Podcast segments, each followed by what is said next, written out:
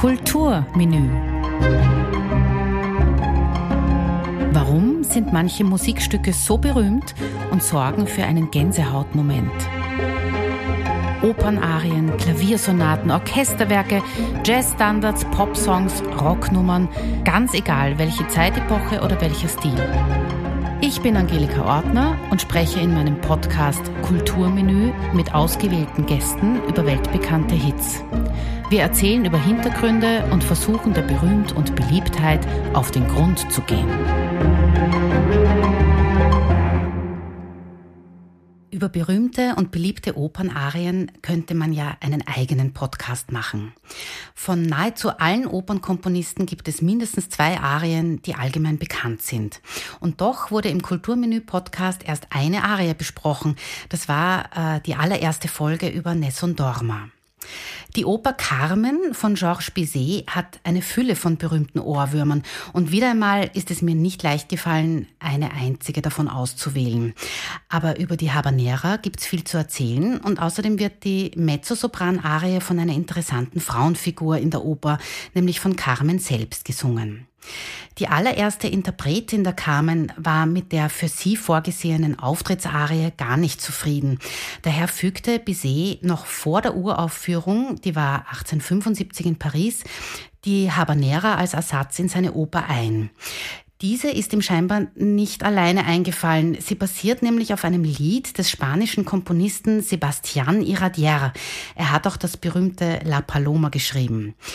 Bizet hielt dieses Lied, El Arreglito heißt es, für ein Volkslied und verwendete es ganz ungeniert für seine Oper. Heute hätte Bizet ganz sicher eine Klage am Hals, denn beide Kompositionen haben den typischen Habanera-Rhythmus und eine ganz ähnliche Melodie und Form. Der Text der Arie stammt von Georges Bizet selbst. L'amour est un oiseau rebelle. Die Liebe ist ein wilder Vogel. Die Zigeunerin Carmen bringt in dieser Arie ihre Gleichgültigkeit gegenüber den Zudringlichkeiten und Liebesbeteuerungen ihrer Verehrer zum Ausdruck.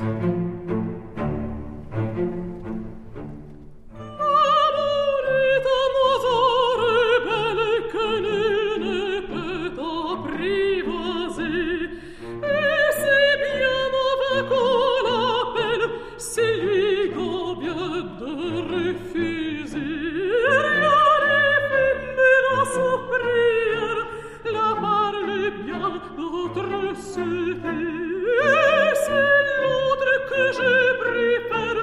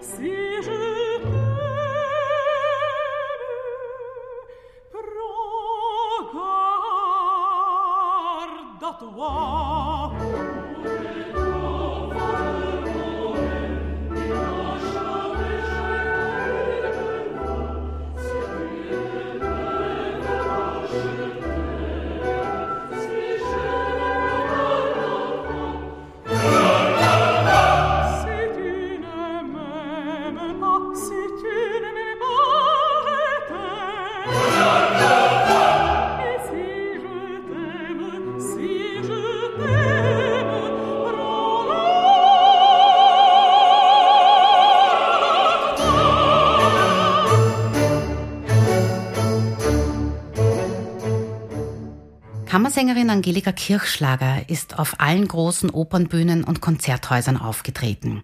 Mit den bedeutendsten Dirigenten hat sie zusammengearbeitet. Ihr Opern- und Liedrepertoire ist überaus umfangreich. Es gibt eine sehr lange Diskografieliste, weiters Ehrenmitgliedschaften und Auszeichnungen wie Echo Classic, Grammy Award, Europäischer Kulturpreis und der Österreichische Musiktheaterpreis. Sie unterrichtete am Salzburger Mozarteum und hat eine Professur an der Universität für Musik und Darstellende Bildende Kunst in Wien. Ja, Angelika, ich habe mir lange überlegt, mit welcher Frage ich dich in das Gespräch hineinhole, weil viele Fragen dazu, zu Carmen und zu Oper, sind ja irgendwie ausgelutscht. Ja. Singst du das gerne? Hast du es schon oft unterrichtet und so? Aber ich habe was Besseres. Also ich hoffe, es ist jetzt eine spannende Einstiegsfrage für dich. Man kann ja sagen, dass Carmen die erste starke Frau auf der Opernbühne war. Sie ist selbstbewusst und gescheit, also sehr klug. Sie betört alle Männer. Sie ist in gewisser Weise auch ein Aushängeschild für die sexuelle Befreiung und sie verweigert sich den gesellschaftlichen Normen. Glaubst du, ist das alles ein Grund insgesamt dafür, warum Georges Bizet seine Titelrolle für einen Mezzosopran geschrieben hat und nicht für einen Sopran? Ähm, erstens mal sind ähm, wir alle sehr dankbar, also wir Mezzo-Soprane dem Bizet sehr dankbar, dass es für, für, für, für Mezzo geschrieben hat und dass diese Oper auch Carmen heißt. Ähm, dass diese Figur eine unabhängige, selbstsichere Frau ist, ja, ist überhaupt in der Zeit, in der die Oper entstanden ist, ja, ein, ein unglaubliches Zeichen gewesen oder eigentlich vielleicht war es überhaupt kein großes Zeichen, weil sie war zwar unabhängig oder Carmen ist auch mhm. bis heute noch unabhängig, ähm, aber sie ist natürlich schon, finde ich, in dieser Handlung in eine Ecke getrieben worden oder positioniert worden, wo man sagt, naja, so ganz anständig ist sie aber nicht. Ja, also erlaubt ist es eigentlich nicht. Ähm, gesellschaftskonform ist es nicht wirklich. Ja, sie ist eine Arbeiterin in einer Tabaktrafik. Dass sie sich diesen diesen Unabhängigkeitsstatus erarbeitet hat ähm, in der Musikgeschichte. Das ist jetzt nicht nur, glaube ich, dass man sagt, die Frau ist einfach eine starke Frau, das sagt man aus unserer heutigen Position. Wenn man sich die Oper anschaut, dann ist sie absolut eine Außenseiterin. Die Carmen als Mezzosopran, also Mezzosopran ist halt einfach nicht die hohe Sopranstimme, äh, sondern halt dieses erdige Tiefe und das, und das passt halt auch zu diesem Frauenbild oder zu dem Rollenbild in, innerhalb jetzt des Stücks auch besser als der Sopran. Genau, das ist ähm, eine Rezeptionssache, glaube ich, wie Menschen eine höhere Stimme oder eine tiefere Stimme oder eine ganz tiefe Stimme wahrnehmen und welche Eigenschaften sie damit verbinden. Mhm. Und es hat sicher einen Grund, warum die tiefere Frauenstimme, also nicht die ganz tiefe jetzt wieder, ich mhm. glaube, die ganz tiefe Frauenstimme wird für viele dann vielleicht sogar wieder fast bedrohlich mhm. wahrgenommen. Zum Beispiel Dalila ist eine ganz tiefe Frauenstimme, mhm. weil sie eben auch dieses ähm, Archaische hat. Mhm. Ähm, weiß nicht, ob, ob jemand so gern mit Dalila Abendessen gehen wollte. Ja? Das ist eher so was Schwüles und ja. sehr geheimnisvoll. Ja, mit der Carmen schon. Natürlich, Aber mit der Carmen natürlich schon. Ja. ja. Die Carmen ist leicht und die Stimme ist auch höher. Vielleicht kann ich kurz an der Stelle anmerken, dass es auch eine, eine fast eine Modesache ist. Ähm, manche Partien können wirklich mit einem Mezzosopran oder mit einem Sopran besetzt werden und es ist dann manchmal sogar äh, liegt es am Regisseur, wie was für einen Typ er haben will.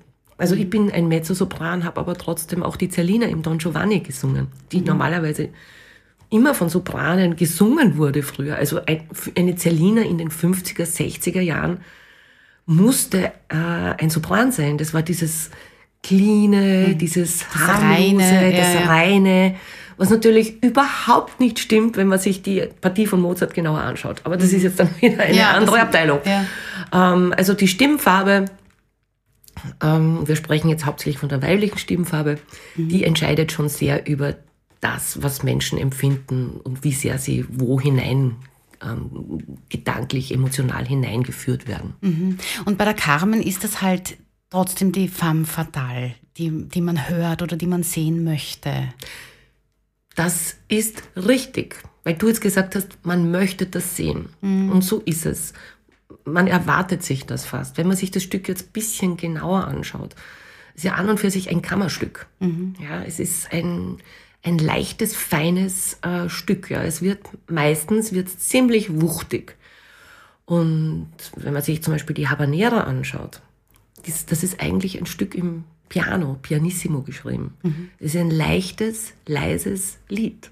Wird am Schluss natürlich dann da, da, da, da, da, ähm, da geht's dann hinauf zum Fortissimo, aber vorher ist es so ein leichtes Nebenbei-Lied, mhm. muss man fast sagen. Ja? Mhm. Und wenn man wirklich die Feinheiten dieses Charakters von Carmen in mehreren Schattierungen beleuchten will und aus ihr eine komplexe Persönlichkeit machen möchte, dann muss man äh, leicht bleiben und darf nicht mit dem großen ähm, Erotikbindel drüber fahren. Ja, außerdem ist es ja eigentlich ihr Auftrittslied.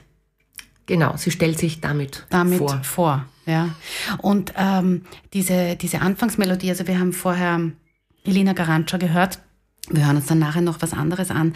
Ähm, äh, diese, diese Leichtigkeit, die es haben muss mit diesen Halbtönen, die da am Anfang runtergehen, ja, das ist ja schon einmal die erste gesangliche Kunst, die man mitbringen muss, oder? Dass man genau. das alles trifft auch. Da, ja, also gut, groß und Ganzen sollte man es treffen, aber da hast du natürlich recht, diese absteigende chromatische Linie, mit mhm. der sie beginnt, es, man glaubt gar nicht, wie schwer es ist, Halbtöne richtig zu intonieren, mhm. wenn sie bergab gehen. Auch bergauf, aber bergab mhm. ist dann besonders ähm, interessant, dass ja. man das, aber dadurch ergibt sich auch eine Spannung, ja. Allein durch die Konzentration, dass das ganz sauber gesungen ist, also glasklar, ähm, kommt man schon als Darstellerin in eine, in eine Stimmung, Stimmung mhm. der Konzentration. Ja. Das ist also im besten Fall messerscharf und so sollte die Arie sein. Mhm. Diese Arie drückt natürlich eine gewisse Gleichgültigkeit von Carmen aus.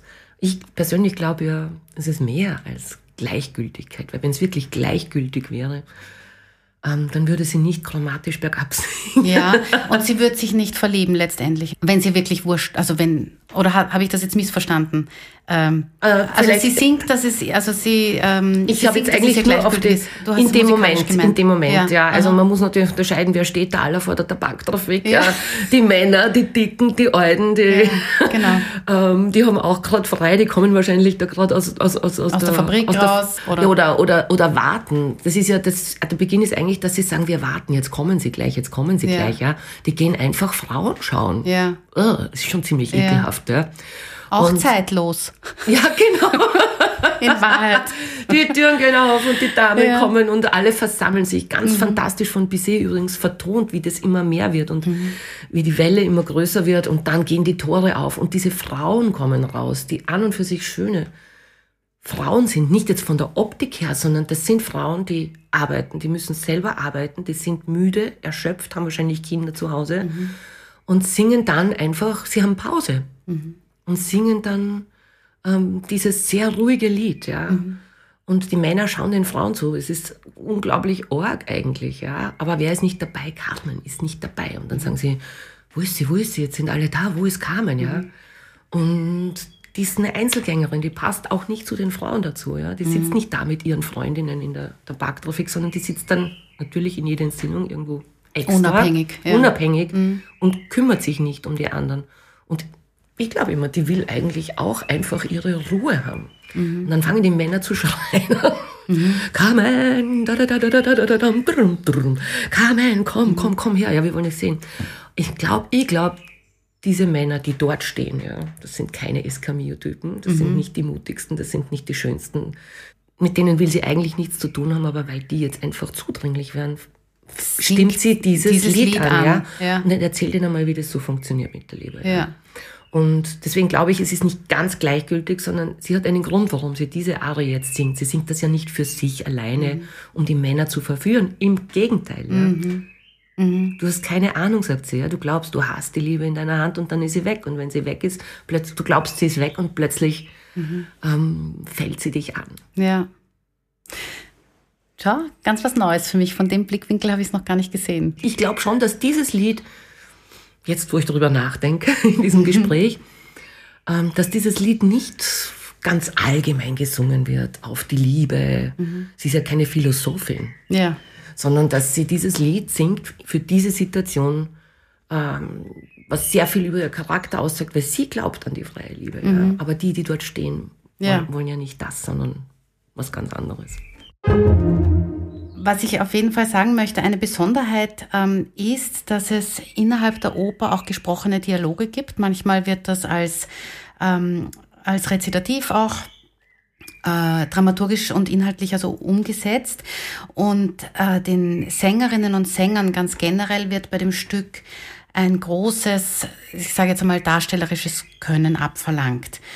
Was muss denn jetzt die Carmen an Persönlichkeit in der Stimme mitbringen, um die Partie, oder zumindest wenn wir heute uns auf die Habanera beschränken, überzeugend singen zu können?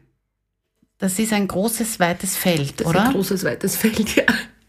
Ich glaube, man kann sagen, dass Carmen, die Partie Carmen ist jetzt nicht unbedingt eine Jugendpartie. Also ich glaube, es kommt selten vor, dass eine sehr junge Sängerin, eine sehr junge Sängerin die Carmen singt. Ich glaube eher, dass Mezzosoprane die Carmen manchmal sogar so lang gesungen hat, wo man sich gedacht hat, na ja, also wenn die Carmen mal 60 ist oder Mitte 50, mhm. ist jetzt auch nicht mehr ganz rollendeckend. Ja. Aber bei Carmen gibt's, denke ich, eigentlich immer sowas wie ein Typecasting. Mhm. Man wird als Carmen nicht engagiert, weil man eine schöne Mezzo-Stimme hat und dann müssen wir schauen, dass wir da auch irgendwie die Carmen aus ihr rauslocken. Ich glaube, ähm, die Ka ganzen Carmens, mhm. die werden engagiert, weil sie das schon haben in der Stimme, weil man weiß, dass sie das haben, was man sich von einer Carmen erwartet. Das sind ja unterschiedliche Farben, ja. Mhm. Jede Gesangsstimme äh, wird extrem von der Persönlichkeit gefärbt. Mhm. Die Farben, die eine Stimme hat, gehen Hand in Hand mit der Persönlichkeit des Menschen, der mit dieser Stimme singt. Es widerspricht sich einfach nie. Man kann in einer Stimme alles hören. Man kann hören zu viel Druck, man kann hören zu viel Zweifel, man kann hören, wenn jemand so drüber fahren möchte oder auch sehr große Sensibilität. Man hört natürlich auch, wenn jemand mehr Erotik in der Stimme hat, wenn jemand mehr dunkle Farben hat, dann gibt es natürlich auch die hellen weißen Stimmen, ja, die werden dann vielleicht eher für die Kirchenmusik verwendet oder für alte Musik, wo man möglichst mit wenig Vibrato oft singen sollte. Ja. Und bei Carmen ist es gut. Ich glaube, im Großen und Ganzen die, die Carmen-Darstellerinnen, die ausgewählt werden, die haben auch ein gewisses Repertoire an diesen Farben mhm. zur Verfügung. Ja. Ja, das ist interessant, weil wenn Sie das nicht hätten, könnten Sie es lernen? Also kann man Persönlichkeit lernen? So oder so ist das eine interessante Frage, unabhängig von der Stimme jetzt auch. Das ist eine irrsinnig interessante Frage und natürlich kann man, also ich sage jetzt Persönlichkeit lernen. Persönlichkeit lernen heißt ja, man entwickelt sich. Mhm. Es entwickelt sich etwas und da behaupte ich jetzt mal, wir entwickeln uns alle. Aber da sind wir wieder beim Alter, wie du sagst, eine junge, das ist keine ja. junge Partie. Ja. Also mit der Erfahrung, mit der, mit der Reife steigt im besten Fall die Persönlichkeit. Genau, also die Carmen verlangt ganz sicher nach einem tieferen Verständnis für gewisse Situationen im Leben, weil das in die Situation, in die sie dann kommt und wie sie damit umgeht, das ist keine Unbeschwertheit, finde ich. Ja, das ist das Drama, wie sie sich dann verhält, ist ja gerade das, dass sie sehr genau weiß, sie, dass sie das weiß, dass sie das will. Ja, sie ist überhaupt nicht auf der Suche jetzt nach sich selbst, glaube ich. Mhm. Sie ist eher auf der Suche ähm, mit sich selbst nach einem Umfeld, wo sie einfach so sein kann, wie sie wie ist. Sie ist. Ja. Und da kann man auch nicht sagen, man muss mindestens 30 Jahre alt sein, weil vorher hat das keiner. Da gibt es garantiert Unterschiede. Ähm, ich sehe es ja auch im Unterricht, ja, es gibt, oder bei Wettbewerben. Es gibt junge Menschen, kann man jetzt sagen, alte Seelen, woran man immer glauben möchte und wie man das auch benennen möchte, wo man sich sagt, wie kann denn dieser junge Mensch diese unglaubliche Tiefe haben? Mhm. Auf der anderen Seite kenne ich dann auch ähm, Sängerinnen und Sänger, die sind Mitte 40 oder um die 40. Und haben es immer noch nicht. Und haben es immer noch nicht. Ja. ja. also die Palette ist von 0 bis 100 mhm. und das sind einfach Menschen, die da sich auf diesem Marktplatz herumtummeln und jeder ist anders. Mhm. Also wenn wir von Persönlichkeit sprechen und Persönlichkeit in der Stimme, dann können wir äh, an Maria Callas nicht vorbeigehen. Auf keinen Fall. Die hören wir uns jetzt an.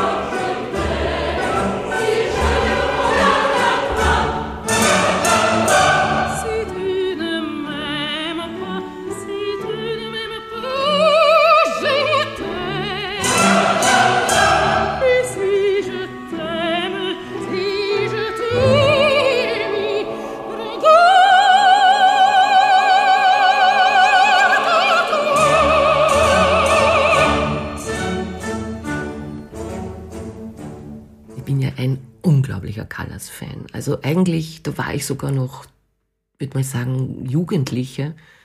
War ja ein Teenager, ja. Und die Callas war eine der ersten Gesangsstimmen, die meinen Weg gekreuzt haben. Und ohne dass ich damals viel Vergleich gehabt hätte, hat sie mich immer umgehauen. Umgehauen, ja. Da konnte ich überhaupt noch nicht wissen, wieso eigentlich. Ja. Jetzt, wo ich ein bisschen mehr davon verstehe, von dem ganzen Singen, ein bisschen, hast du gerade gesagt, ein bisschen. Ja. Sehr charmant. Ein bisschen mehr. Ja, aber wie du siehst, man redet und man kommt immer wieder auf neue Dinge drauf. Ja, ja? und ich glaube, so lange kann man gar nicht leben, dass man sagt, jetzt habe ich es wirklich verstanden. Ja, es mhm. bleibt immer der Deckel nach oben offen. Ja. Und wenn ich jetzt diese Aufnahme höre, es ist so extrem. Und ich wäre furchtbar traurig sofort, weil ich mir denke, warum ist sowas heutzutage nicht mehr möglich? Ich weiß, ich kann auch die Antwort schon geben. Nicht mhm. die alleinige Antwort, aber eine von mehreren Erklärungen kann ich geben. Diese absolute Eigenständigkeit in der Interpretation. Ich habe mir gedacht, wenn ich jetzt in einem Wettbewerbsjury sitze und jemand singt so, ich kann mir nicht vorstellen, dass der in die zweite Runde kommt, weil das so extrem ist. Mit der Bruststimme ganz unten hineingesungen und dann hinauf und die Tempi verschoben und äh, diese Freiheiten ich muss es leider sagen, die dürfen sich junge Sängerinnen und Sänger fast nicht, also wir dürfen, sie könnten, aber ich glaube, sie würden auf so wenig Verständnis stoßen. Also somit traut sich auch niemand. Es traut sich niemand. Es traut sich niemand, weil natürlich es Gehörgewohnheiten gibt es natürlich schon, seit es die Schallplatte gibt. Dann kam die CD, also die Musikkassette, die CD. Mit CD war jeder die ganze Zeit gehört. Und jetzt mit dem Internet, ja. mit dem Streamen, mit dem YouTube, äh, ist das ein, eine fatale Entwicklung, weil es entsteht so was Glattes. Ähm, jeder versucht, jeder, jeder wird immer gleicher.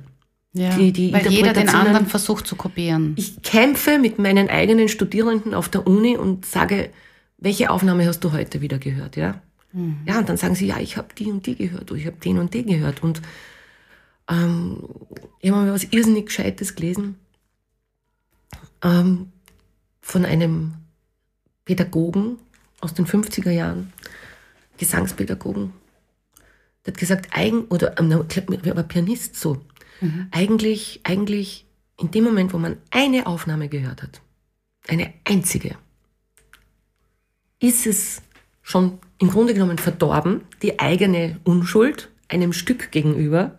Jetzt kann man sagen, ja, okay, eine, aber jetzt stell dir mal vor, du hörst nicht nur eine, sondern du hörst zehn. Mhm. Und das machen die jungen Sängerinnen und Sänger. Die hören sich zehn verschiedene Aufnahmen an. Dann vergleichen die das? Und vergleichen und versuchen sich zu orientieren ja. und parken sich dann selber mit ihrer Interpretation irgendwie dort ein, wo sie sich am meisten wiederfinden, hoffentlich, ja. im besten Fall.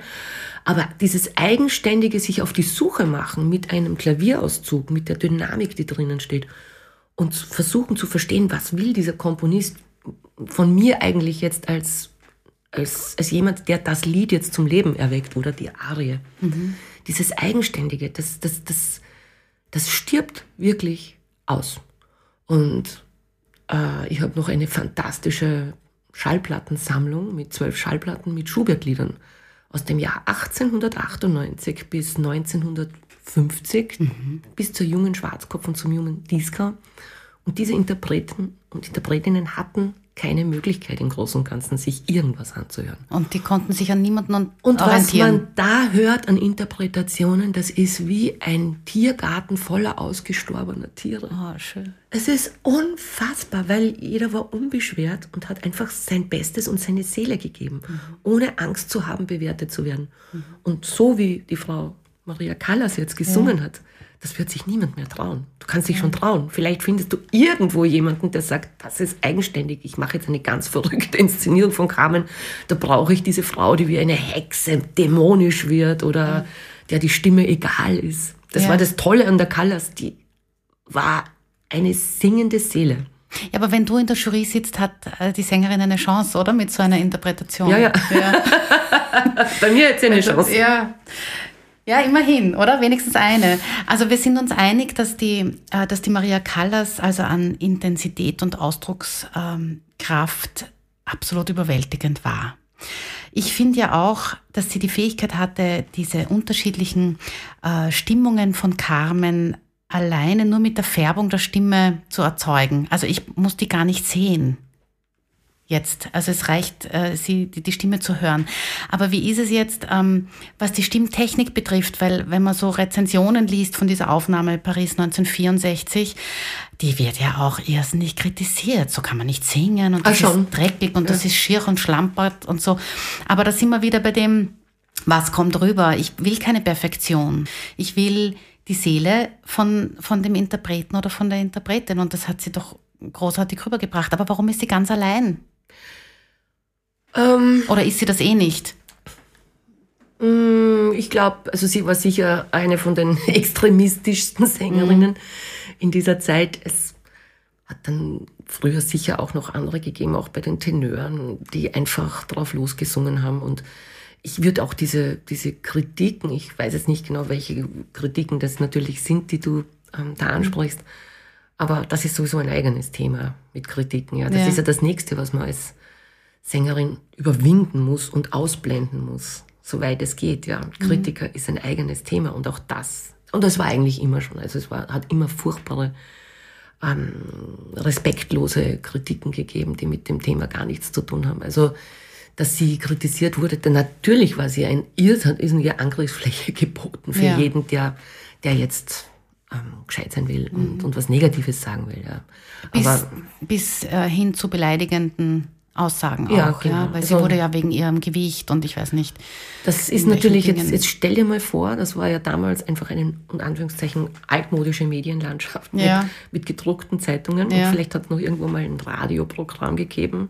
Ähm, und das war nur lokal, Paris, Frankreich meinetwegen mhm. noch, aber nicht weltweit.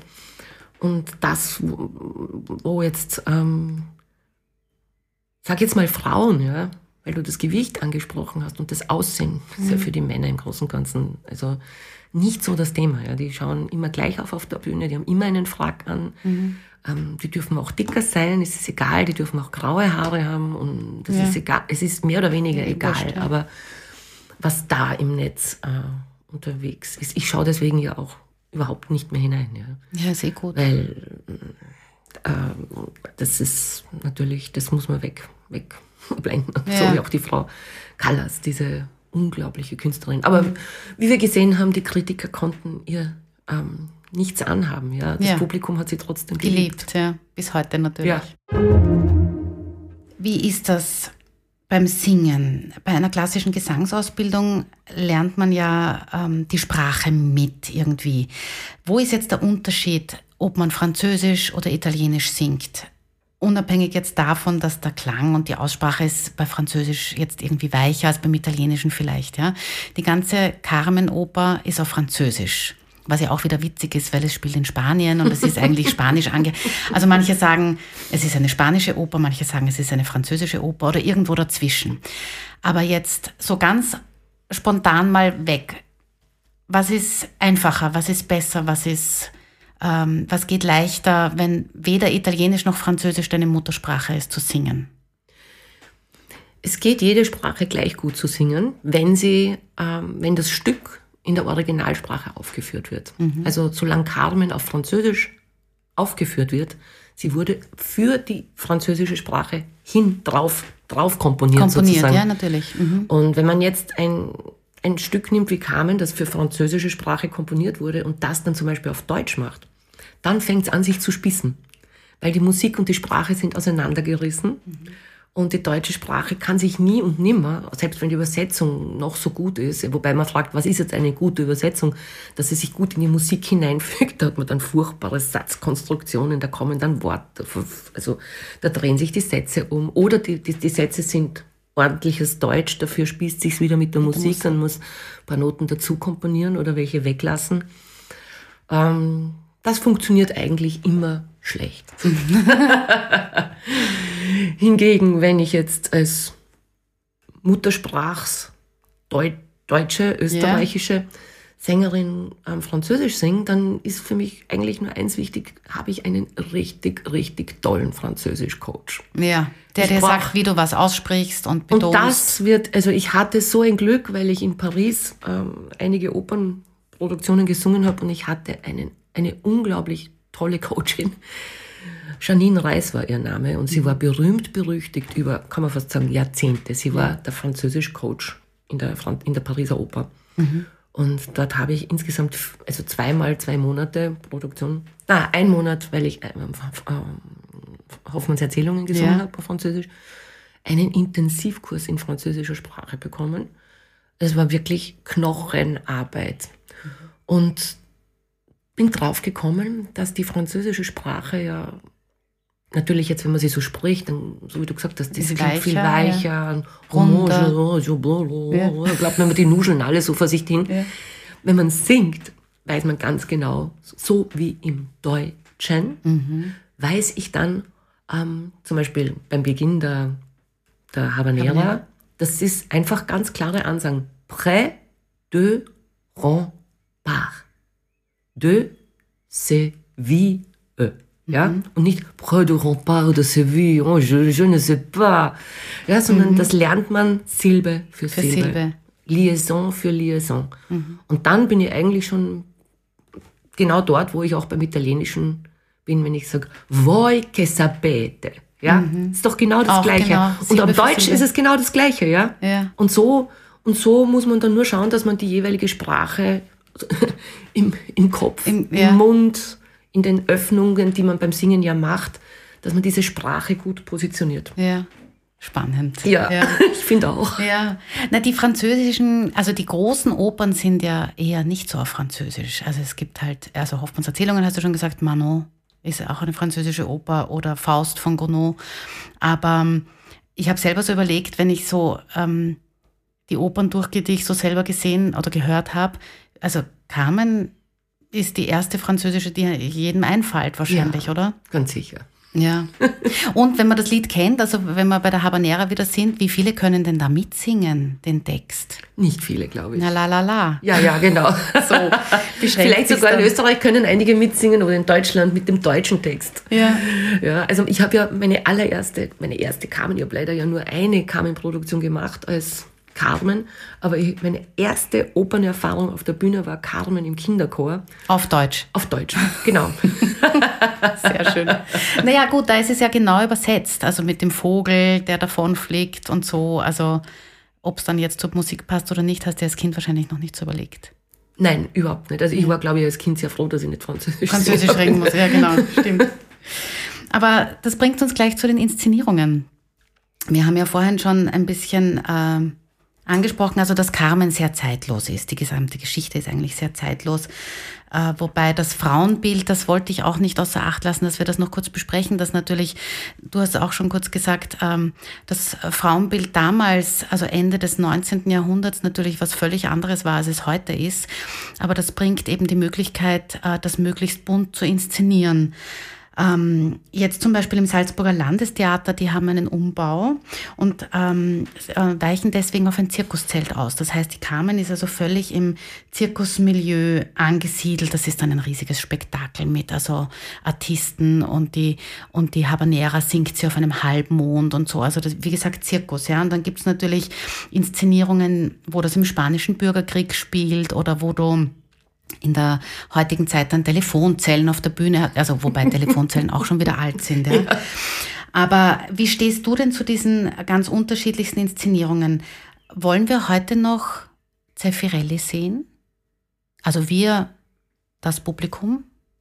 Das ist so ein, ein, ein, ein wichtiges Thema. Also wenn du mich jetzt fragst, wollen wir heute noch Zeffirelli sehen, dann muss ich sagen, ja, also da gibt's Inszenierungen, wo ich sage, bitte wieder her mit dem alten Zeffirelli. Ja, gute Antwort. Es hat ja auch schon Fälle gegeben in großen Opernhäusern, wo sie dann eine bewährte alte Inszenierung, äh, also nicht nur Carmen, sondern egal was, äh, wieder hergeholt, wieder hergeholt haben. haben. Ja, weil das, was nachgekommen ist, einfach absurd war und mhm. niemanden weitergebracht hat, niemanden irgendwas gesagt hat. Und egal ob es Carmen oder irgendeine andere Oper, weil, also eine Oper, die so lebendig ist wie Carmen ähm, und die so eine, äh, die so vom Leben handelt, die so eine starke Aussage hat, die hat ja eine Botschaft, ja. Also für Frauen auf alle Fälle und, in, in, und insofern auch für die Männer und für die ganze Gesellschaft, ja, dass man vielleicht über manches nachdenkt. Und ich finde, ähm, Entschuldige, ja. dass ich unterbreche. Die, die, Botschaft, also äh, von welcher Botschaft reden wir jetzt? Von also der Carmen. ja, ja, schon. Für mich ist die Botschaft von der Carmen die Freiheit. Genau. Also nicht nur für mich, aber äh, ja, es genau. geht nicht um Liebe und, und Totschlag oder was, sondern es geht in erster Linie um, um die, Freiheit. Freiheit und, und um, natürlich geht es auch um eine Beziehung und um diese fatale Konstellation, ja. Ähm, ja, natürlich. Die Menschen zusammentreffen ja. und so, aber, aber, aber die, also, die, die Botschaft von Carmen, das Thema von Carmen ist, ist natürlich die Freiheit, ja. Die Freiheit, äh, die, sie, die sie für sich in Anspruch nimmt. Und das gilt für die Männer genauso wie für die Frauen. Da mhm. könnten wir jetzt noch ganz lange drüber. Mhm. Liebe ist natürlich auch ein riesiges Thema. Die dürfen ja. wir jetzt nicht draußen lassen. Nein, und die Eifersucht. Das ist ja. alles, ja. Aber es ist jetzt nicht, nicht die Freiheit, die, ja, noch die gesellschaftliche Freiheit, aber nicht die politische Freiheit. Also das geht mir dann zum Beispiel schon wieder zu weit bei der Carmen.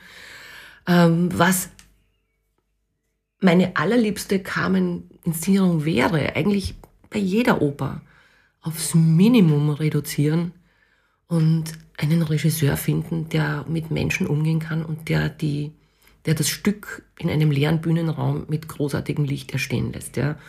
Und es ist ja auch eine Mode, eine Frage der Mode, ja, einer, einer, einer zeitlichen Entwicklung. Weil, wie noch einmal, die 50er Jahre hatten eine andere, ein anderes Gefühl für Ästhetik. Die 70er Jahre wieder, ganz so, eine andere ja. Ästhetik. Ja. Es mhm. gibt aber zum Beispiel eine, hat es eine tolle Don Giovanni-Inszenierung in der Wiener Staatsoper gegeben. Aus den 70er Jahren habe ich mhm. noch gesungen. Aber die hat noch immer funktioniert, weil sie ziemlich klar und leer war. Mhm. Ja, und natürlich, ich habe auch immer gesagt zu meiner Großmutter, meine Omi hat immer gesagt, Ma, das wäre schön, wenn du mal die Carmen singen würdest. Und ich habe gesagt, wenn ich jede Carmen singe, dann sicher nicht mit einer Blume im Haar. Im ja. Haar, ja. ja. Einer roten Blume im eine Haar. Eine rote Blume im Kleid. Haar und mit einem Rüschenrock. Ja. ja. Und dann, was ist passiert? Ich habe die Carmen mit einer Blume im Haar und mit einem Rüschenrock gesungen. Das, aber Inszenierungen sollen doch bitte dem Publikum erstens einmal die Möglichkeit geben, ein Werk zu erkennen und zu begreifen, was, wofür es da ist mhm. und genug Spielraum lassen. Und was ich absolut nicht akzeptieren kann und wo ich, also ich weiß gar nicht, was ich verabscheue aus tiefstem Herzen, ist die Tatsache, dass es dann Inszenierungen gibt und Regisseure und Regisseurinnen natürlich auch, ähm, die sich anmaßen, ein Werk zu nehmen und ihre eigenen Projektionen, ihre eigenen Ideen diesem Werk drauf zu pfropfen und dieses Werk zu vergewaltigen. Und das Werk kriegt keine Luft mehr, ist nicht mehr das, ist schon längst erstickt. Und dann muss dieses, dieses, diese Opernleiche, muss dann in einem, in einer Fratzenmaske da liegen auf der Bühne. Mhm. Das ist unfassbar, dass das auch erlaubt wird. Also es liegt, es kann ja schon sein, dass es viele verwirrte Geister gibt, die gerne ähm, ihre eigenen persönlichen Probleme jetzt auf die Bühne stellen wollen. Ja, und die sprechen das ja zum Teil sogar noch aus. Ja, die mhm. sagen eigentlich, ich, ich hasse diese Oper. Ja. ja. Aber jetzt inszeniere ich sie. Und dann ihre eigenen Kindheitstraumata oder was aufarbeiten, mhm. indem sie acht Wochen eine Oper malträtieren. Das sollte niemanden interessieren. Ja. Also, dass solche Menschen auch noch einen Raum kriegen. Auf der anderen Seite, ich bin nicht die besten Inszenierungen, die ich gemacht habe, waren alle weit weg von Zeffirelli. Das ja. waren alles zeitlose, zeitlose Inszenierungen, die dem Werk gerecht geworden sind, mhm. die das Werk verstanden haben. Das waren Regisseure, die konnten sogar Noten lesen. Oh, wow. Ja. Oder ich, ich habe ja, hab ja Inszenierungen gemacht mit, mit Regisseuren, die die Sprache nicht einmal verstanden haben. Ja. Ja, also. Ja, das ist traurig. Wir nennen jetzt keine Namen halt. Ne? Sicher nicht, nein. also was ich interessant finde, äh, was die Staatsoper bei uns in Wien betrifft, äh, zwischen 1937 und 1948 gab es, also nur mit der Carmen, ja, an der Wiener Staatsoper vier verschiedene Inszenierungen in diesem Zeitabschnitt. Und äh, die letzte Inszenierung, die dort war letztes Jahr, war die elfte. Oh, ja, Wahnsinn. nur bei Carmen, ja. Wahnsinn. Was sagt uns das jetzt? Dass man die ideale Inszenierung sucht oder dass die Inszenierung sich zwangsläufig immer an die aktuelle Zeit anpassen möchte? Ich glaube, eine Inszenierung muss sich an die Zeit anpassen. Damit es das Publikum auch versteht, oder? Also zeitlos ist natürlich optimal, weil die ja.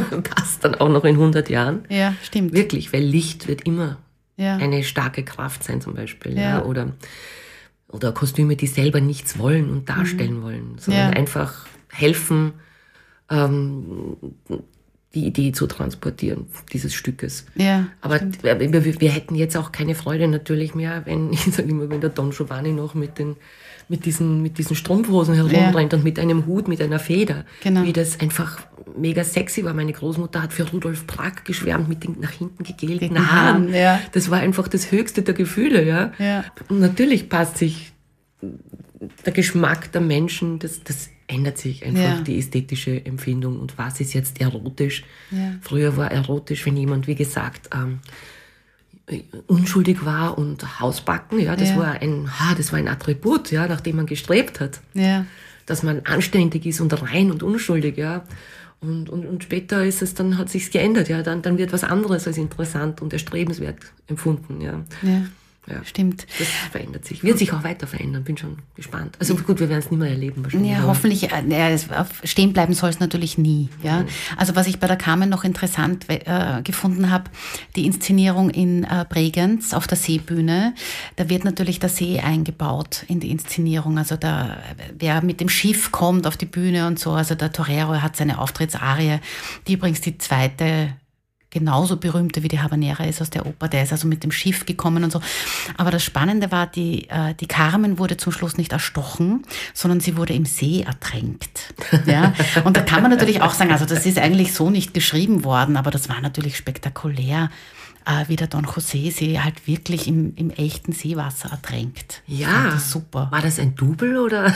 Nein, das, die hat, nein, das war wirklich die Sängerin. Die hat halt dann, die hat sich vorher kurz umgedreht und hat also irgendwie so eine, Sauerstoff. eine Sauerstoffmaske in den Mund genommen und hatte unter dem Kleid auch einen Neoprenanzug. Also die ist wirklich untergegangen. Das war wirklich, wirklich? das kannst du natürlich im Opernhaus nicht machen. Wow. Da, ist, da tut's der Säbel. Aber, aber, aber schau halt zum Beispiel, da sage ich ja, wenn das wirklich stimmig sinnvoll ist. ist. Es ist stimmig, es ist am See, der See liegt direkt, steht zur Verfügung. Und wie sie schluss, schlussendlich dann wirklich erstochen wird. Ich meine, es geht nicht viel verloren, außer dieses, diese Parallele, dass sie dann praktisch während der Stier hinten erstochen wird, wird sie auch erstochen. Mhm. Das ist natürlich ein netter, also ein schöner, ein schönes Bild. Aber wenn es, wenn es, wenn es um diesen Eifersuchtsmord geht, um die Verzweiflung von Don José, um ihr Bestehen auf ihre Freiheit und nicht weichen wollen, mhm. dann macht es keinen großen Unterschied, ob sie jetzt ertränkt wird oder, oder erstochen. erstochen. Mhm. Ja, vielleicht sogar diese Brutalität und diese Vehemenz, mit der er diesem Leben jetzt einfach das Ende setzen will, mhm. kann durchaus auch noch was beitragen zur, zur, zur, zur, zur Emotion. Ja. Die ganze inhaltliche Geschichte von der Oper geht zurück auf eine Novelle von Prosper Mérimée. Bizet selbst hatte die Idee, diese Novelle zur Oper zu machen, wobei die Oper inhaltlich sehr entfernt ist von der Novelle. Und ähm, das bringt mich jetzt zur Uraufführung. Die Oper wurde nämlich vom Pariser Publikum sehr kritisiert. Ähm, die Musik wurde irgendwie nicht verstanden und man meinte, dass die Carmen natürlich viel zu unmoralisch und obszön sei. Und von der Musik wurde gesagt, das habe ich in einem Opernführer nachgelesen, dass das eigentlich nur Zukunftsmusik ist und hm. das hat überhaupt keine Melodik. Oh, Wahnsinn. Ja, es ist total arg, wenn man sich das vorstellt. Ähm, und viele Aufführungen sind sogar vor einem fast leeren Saal ähm, äh, über die Bühne gegangen. Unglaublich. Und Bizet war zu dieser Zeit 36, wie, also, wie die Uraufführung war, und er ist kurz danach auch gestorben. Also wahrscheinlich hat ihn, vielleicht hat ihn auch gesundheitlich ein bisschen äh, angekratzt, dieser ganze Eklat um die Uraufführung. Ähm, tatsächlich war es so, dass dann die Oper erst berühmt geworden ist, wie sie in Wien gespielt worden ist. Wirklich? Und der Hanslick war bei der Uraufführung und das war einer der wenigen Kritiker, der gesagt hat, das wird ein ganz ein großes äh, Stück, das wird also ein berühmter Erfolg werden. Und Bizet hat den eigenen Erfolg dann überhaupt nicht mehr erlebt. Wirklich? Das ist voll traurig eigentlich, oder? Ja, das ist sehr traurig. Das hätte man ihm schon sehr von Herzen gewünscht, weil das hat ja nicht sehr lang gedauert. Ja, es hat nicht lange gedauert und es ist eigentlich sein Hauptwerk. Ja. ja, also dafür ist er berühmt und bekannt.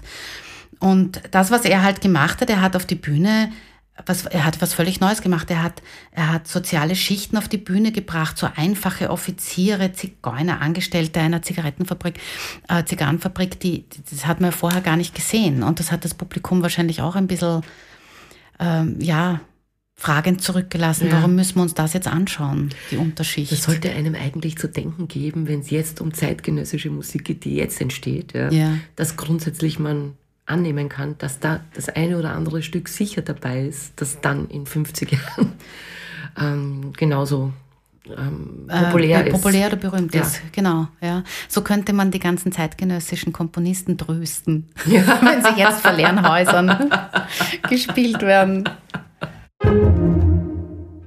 Es gibt eine Carmen Orchestersuite. Die kommt völlig ähm, ohne Gesang aus. Horchen wir da mal kurz hinein.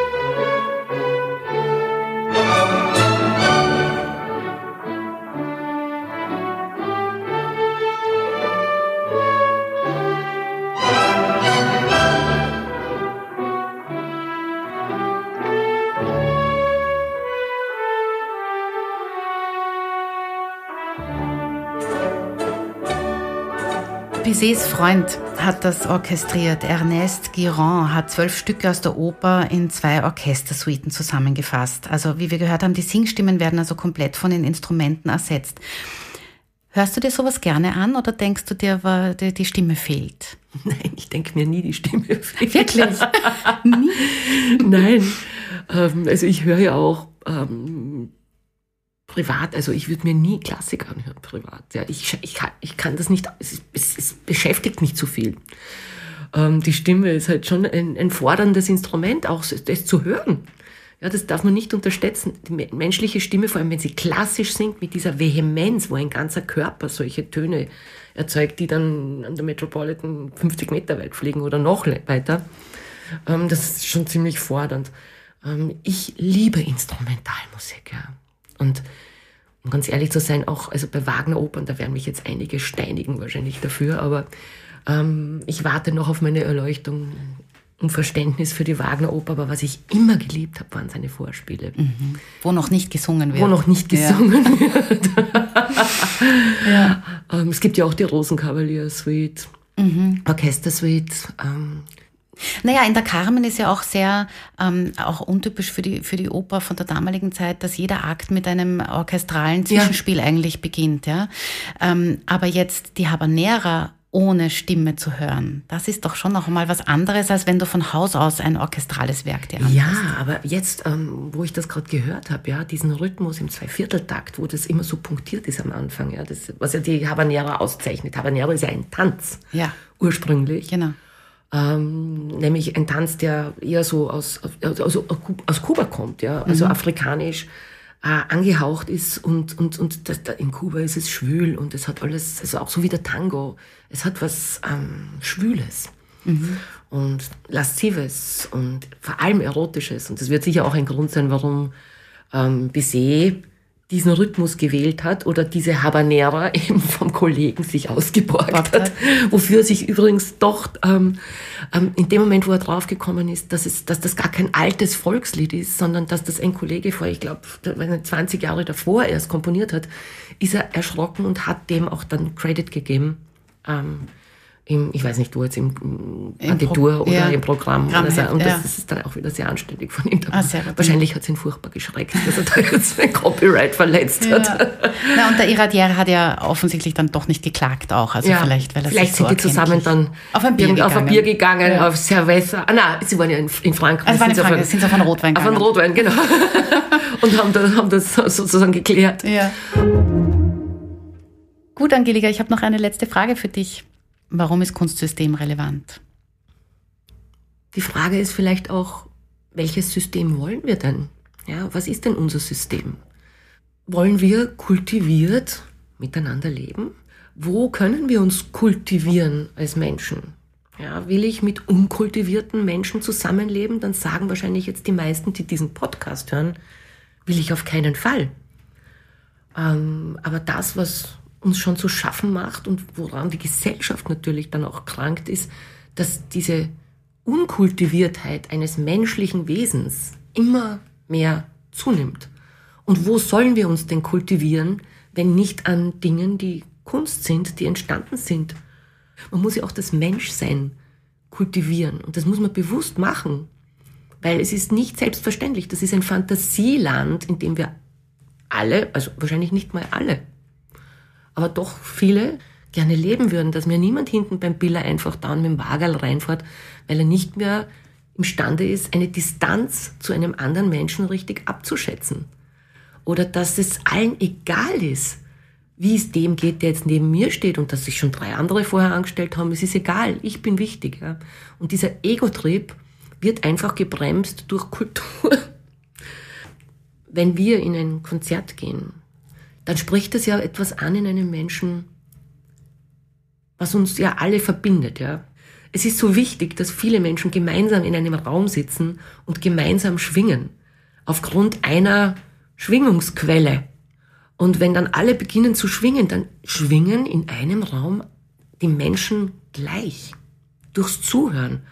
Da gehen hunderttausend Gedanken ab. Jeder denkt an was anderes, aber die Schwingung ist ähnlich. Und dann gehen diese schwingenden Elemente raus auf die Straße und fahren mit der Straßenbahn nach Hause und sie schwingen dort.